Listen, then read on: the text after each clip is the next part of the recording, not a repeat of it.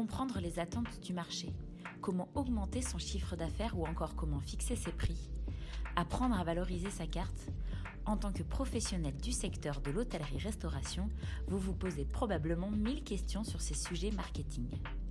Bienvenue sur le podcast Conseil Marketing, un podcast réalisé par Romy Carrère et Bernard Boutboul.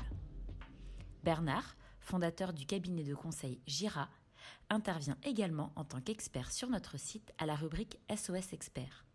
Dans ce podcast, Bernard vous livre ses conseils et analyses pour vous aider pour doper les recettes de votre établissement.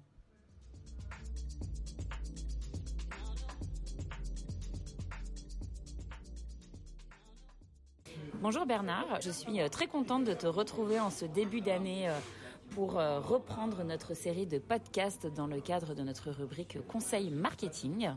Et alors pour ce premier podcast de l'année, je voulais que nous parlions de 2023. Quels sont, alors attention, tu verras la question, c'est très large, quels sont les grands défis qui attendent les professionnels? J'entends vraiment les défis au sens large, dans le recrutement, dans les équipements, dans les attentes clients.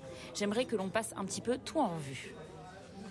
Alors, je te confirme qu'effectivement la question est large, mais je suis tout à fait d'accord. Les trois grands défis que je vois à relever sont un, le recrutement.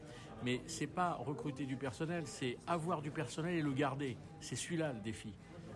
Deux, au niveau des équipements, je pense à cette carte de restaurant qui doit obligatoirement évoluer en termes de produits de référence, en termes de cuisson, remise en température, etc. Donc ça veut dire que le matériel dans les restaurants demain va être une, véritable euh, interrogation euh, et un problème à régler pour euh, les restaurateurs. Et c'est une question là d'investissement. Et puis le troisième défi, et tu l'as dit évidemment, c'est s'adapter aux nouvelles attentes des clients. Je rappelle régulièrement que ces clients ils ne veulent pas tout pour rien. C'est pas vrai. Ils ont changé leur rapport à leur alimentation.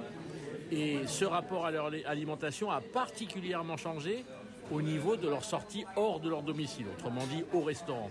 Donc c'est les, trois grands défis qu'il va falloir euh, relever en 2023, le recrutement, l'équipement et euh, s'adapter à ces nouvelles attentes euh, consommateurs.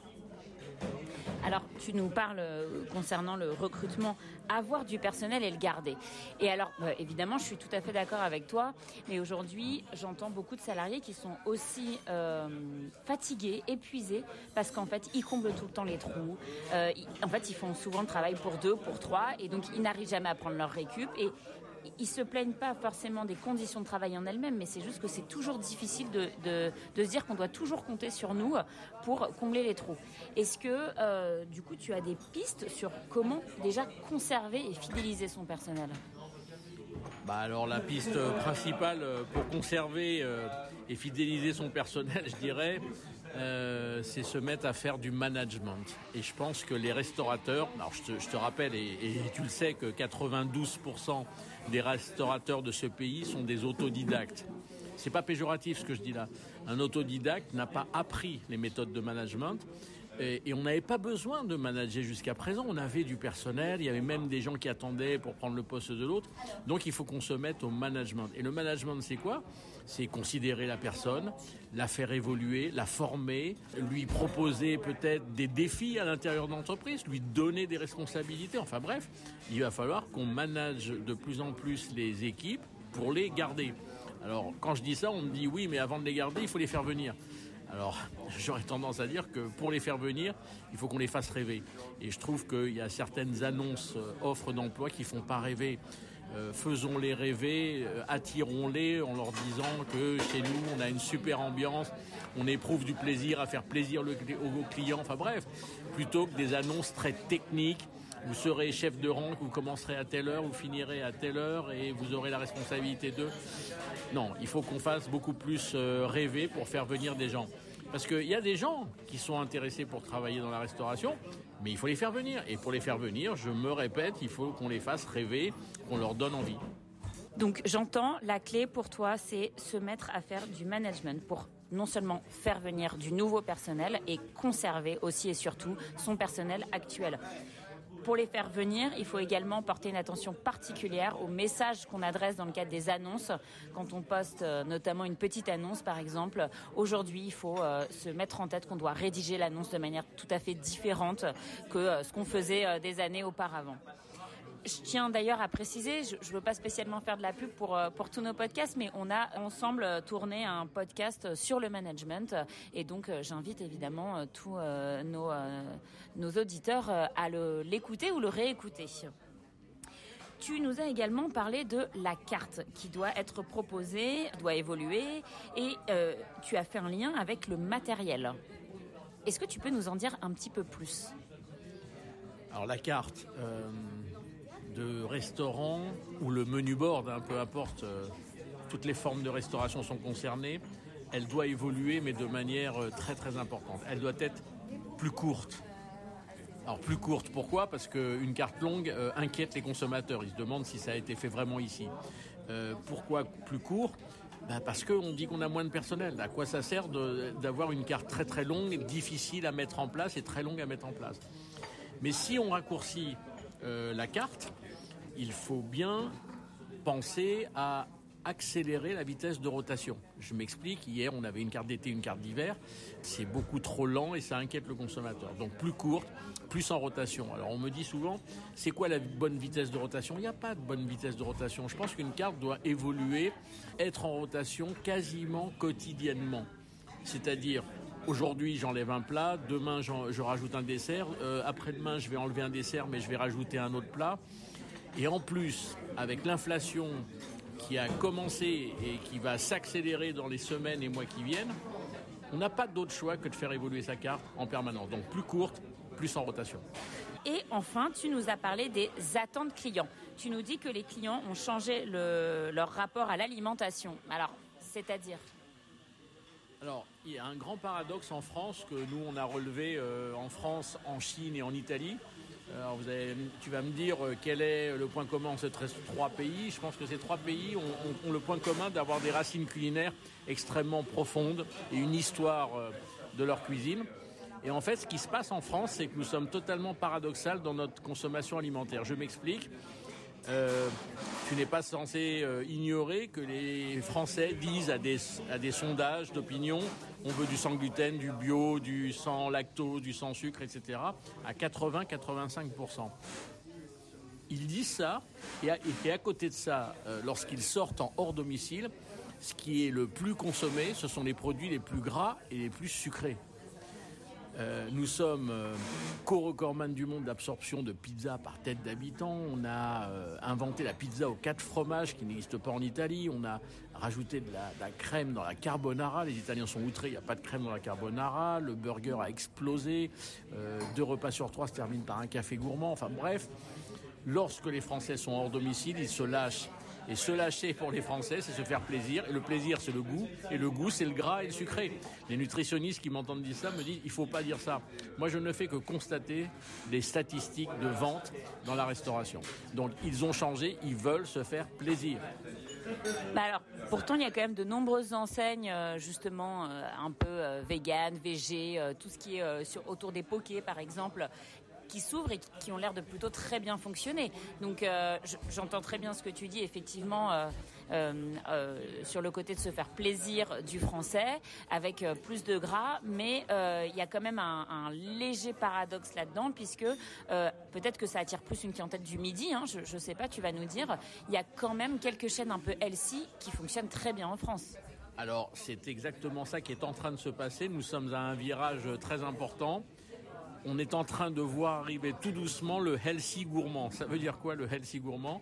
C'est, du healthy. Healthy signifie ce que je mange me fait du bien à ma santé, mais il faut que ça soit plaisir et gourmand. Autrement dit, il y a des grands chefs et des grands pâtissiers qui sont en train euh, de nous montrer la voie de la, sais pas comment je pourrais appeler ça, de la substitution ou du remplacement. On remplace les œufs, on remplace le beurre, on remplace le sucre par de la date. Et, on a toujours ce plaisir du goût. Euh, sans avoir d'œufs, sans avoir, etc. Et euh, je pense que c'est la, la voie de demain, le healthy gourmand. Parce que le consommateur, il y a une chose qui est sûre, c'est qu'il ne souhaite pas faire l'impasse sur le plaisir. Mais comment ne pas faire l'impasse sur le plaisir?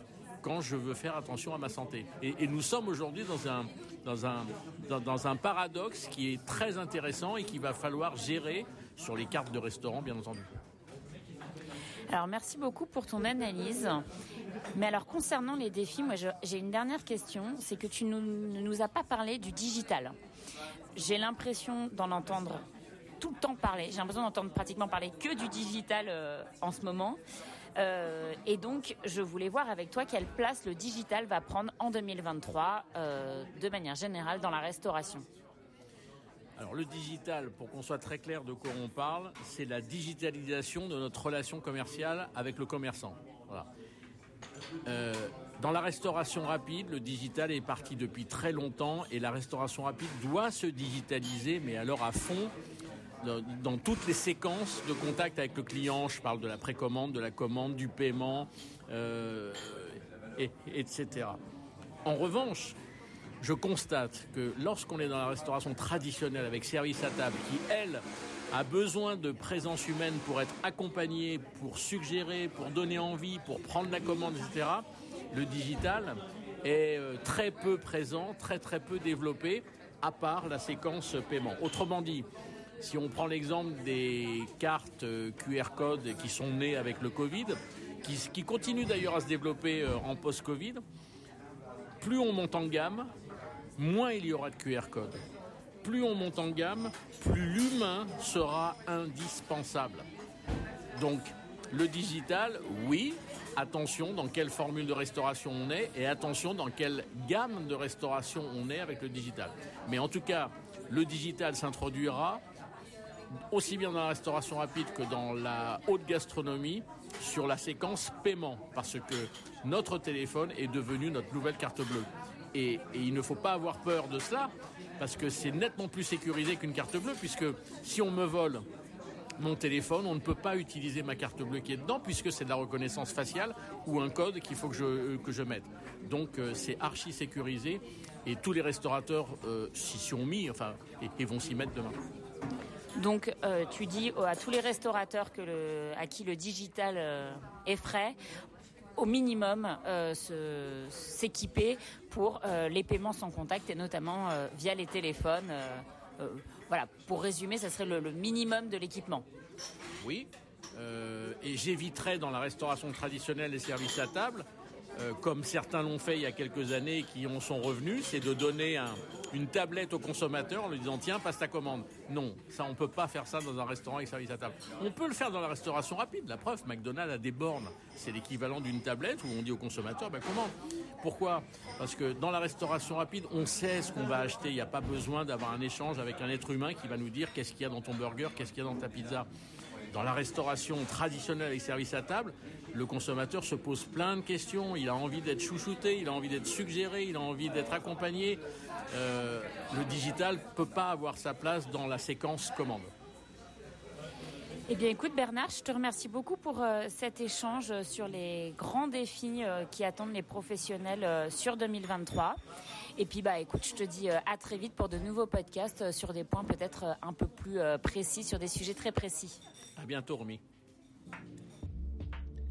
Merci pour votre écoute. Pour retrouver tous nos podcasts, rendez-vous sur Spotify ou sur Apple Podcasts, le podcast de l'hôtellerie-restauration, talent et conseils marketing, ou sur notre site l'hôtellerie-restauration.fr à la rubrique vidéo et podcast.